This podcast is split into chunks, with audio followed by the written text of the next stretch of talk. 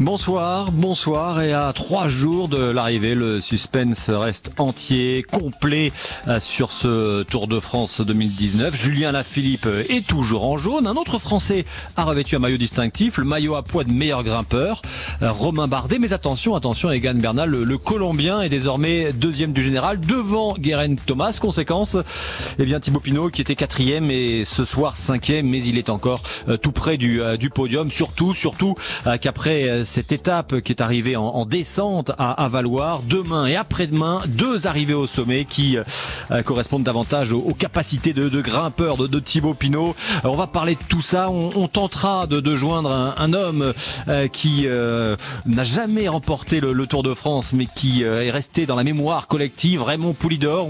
On, essaiera aussi, je dis on essaiera parce qu'on est en montagne et c'est pas toujours facile de joindre les, invités au téléphone. On essaiera aussi de joindre un, médecin spécialiste de l'altitude parce que euh, aujourd'hui, euh, trois cols à plus de 2000 mètres et demain, on sera sur le, col euh, de l'Isran, sommet de ce Tour de France qui est à plus de 2700 mètres. Thomas Veuclair, le consultant d'Europe 1 est là. Patrick Chassé, notre observateur avisé, comme j'ai coutume de dire, est, là aussi.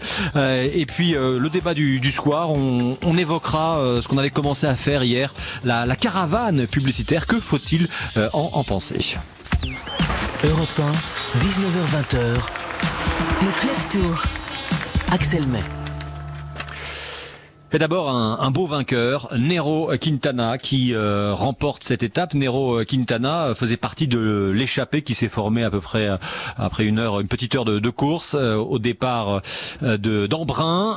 et puis il y avait une échappée d'une trentaine de, de, coureurs, dont Romain Bardet, Nero Quintana. Et dans le final, dans le dernier col, Nero Quintana est, est, parti et il est allé s'imposer. Romain Bardet prend la deuxième place, mais revêt le maillot à poids qu'il chipe au Belge euh, Tim Wellens. Avant de parler des, favoris, messieurs, euh, Thomas Veuclair, Nero Quintana, euh, qui avait quand même jusqu'à présent un petit peu raté son tour puisqu'il venait pour le, général, même s'il est encore placé. pour lui, bah, c'est évidemment un tour presque réussi.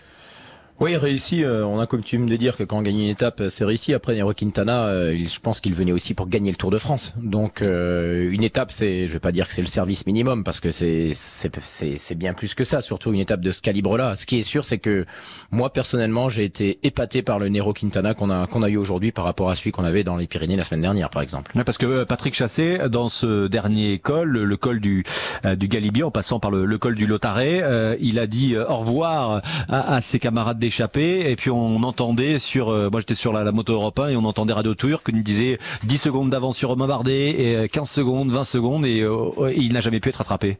Oui, il était de loin, je crois, le, meilleur grimpeur de, de cette échappée. Une échappée qui, rappelons-le, a été longue à se décanter.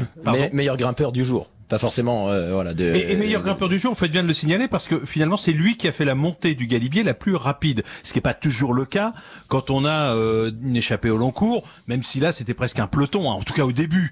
Euh, peloton qui s'est vite désagrégé quand même sur le sur les pentes du du col d'Isoire et ensuite sur les pentes du Lotaré qui s'enchaînait avec le avec le Galibier. Non c'est vraiment un coureur qui s'est retrouvé. Il faut rappeler, il l'a rappelé d'ailleurs euh, lors de la conférence de presse, qu'il est tombé en début de en début de Tour de France. Et on rappellera que sur les pentes du Tourmalet, il avait perdu toutes ses illusions pour le classement général, mis à mal par ses coéquipiers qui avaient roulé très vite dans au pied du Tourmalet. Et l'une des premières victimes bah, avait été tout simplement l'un des leaders de cette équipe. On peut parler de ses coéquipiers aujourd'hui aussi dans le col de l'Isoire. Bah, allez-y Thomas Veuclair. non non parce que c'est vrai que j'ai pas pour habitude de critiquer euh, parce que j'ai surtout pas oublié qu'il y a deux ans j'étais encore sur le vélo. Mais aujourd'hui euh, l'échappée avait huit minutes. Euh, l'échappée avait huit minutes euh, au pied de l'isoire avec trois coureurs de la Movistar dans l'échappée dont Neron Quintana qui était classé à 9 minutes au général. Et on a vu les grandes manœuvres dans l'isoire au niveau du groupe maillot jaune mises en place par l'équipe Movistar qui ont fait perdre à l'échappée 4 minutes, et je n'exagère pas. Et on voit au général Quintana aujourd'hui qui a 3 minutes 54 de Julien Philippe. Donc euh, je suis pas persuadé que c'était une très bonne opération de, de lancer, de se lancer comme ça alors qu'ils avaient trois coureurs à l'avant et en plus après pour tout arrêter. En fait, Nairo Quintana s'est expliqué là-dessus. Il, a d'abord on lui a demandé, on lui a dit mais alors parce que moi-même j'en parlais d'ailleurs je crois ces derniers jours en disant qu'on avait vraiment l'impression qu'il y avait Quintana qui faisait sa course et et euh, ses équipiers qui faisaient la leur. On sait que Quintana quittera cette équipe à la fin de à la fin de la saison, tout comme Carapace, son équipier qui a gagné le Giro. Donc il y a une forme de schisme apparent dans cette équipe. On lui a demandé s'il était en conflit. Il a répondu que non, euh, que ce n'était pas un conflit et que quand il s'était échappé, c'était un petit peu de façon assez classique pour éventuellement servir euh, de, de relais un petit peu plus haut pour Michael Landa. Et c'est en voyant justement que l'écart était devenu important qu'ils se sont à ce moment-là tournés vers la vers la victoire d'étape. C'est vrai qu'ils ont roulé euh, dans dans l'ascension du, du col d'Izoard, ses équipiers, mais c'était peut-être aussi pour tester euh, les adversaires de, de Michael Landa sans remettre en cause la victoire d'étape. Finalement, ils ont quand même pas trop mal réussi. C'est vrai que je, moi je suis d'accord hein, avec ce que dit euh, avec ce que dit euh, Thomas. C'est quand même une tactique un petit peu bizarre, mais on a l'habitude de voir euh, les Movistar courir après plusieurs lièvres à la fois. Forcé de reconnaître quand même que ce soir ils ont la victoire d'étape et trois types trois leaders dans, dans le top 10 du classement général. Oui, parce que ce, ce, classement général, on va le redonner, le donner Julien Lafilippe qui a une minute 30 d'avance sur désormais Egan Bernal. Euh, à 5 secondes, on a Guérin Thomas. Euh, Kreuzweig qui est à euh, 12 secondes de Guérin Thomas. Thibaut Pinot à, à 3 secondes de Kreuzweig, c'est-à-dire que Thibaut Pinot est à 1 minute 50 d'Alaphilippe.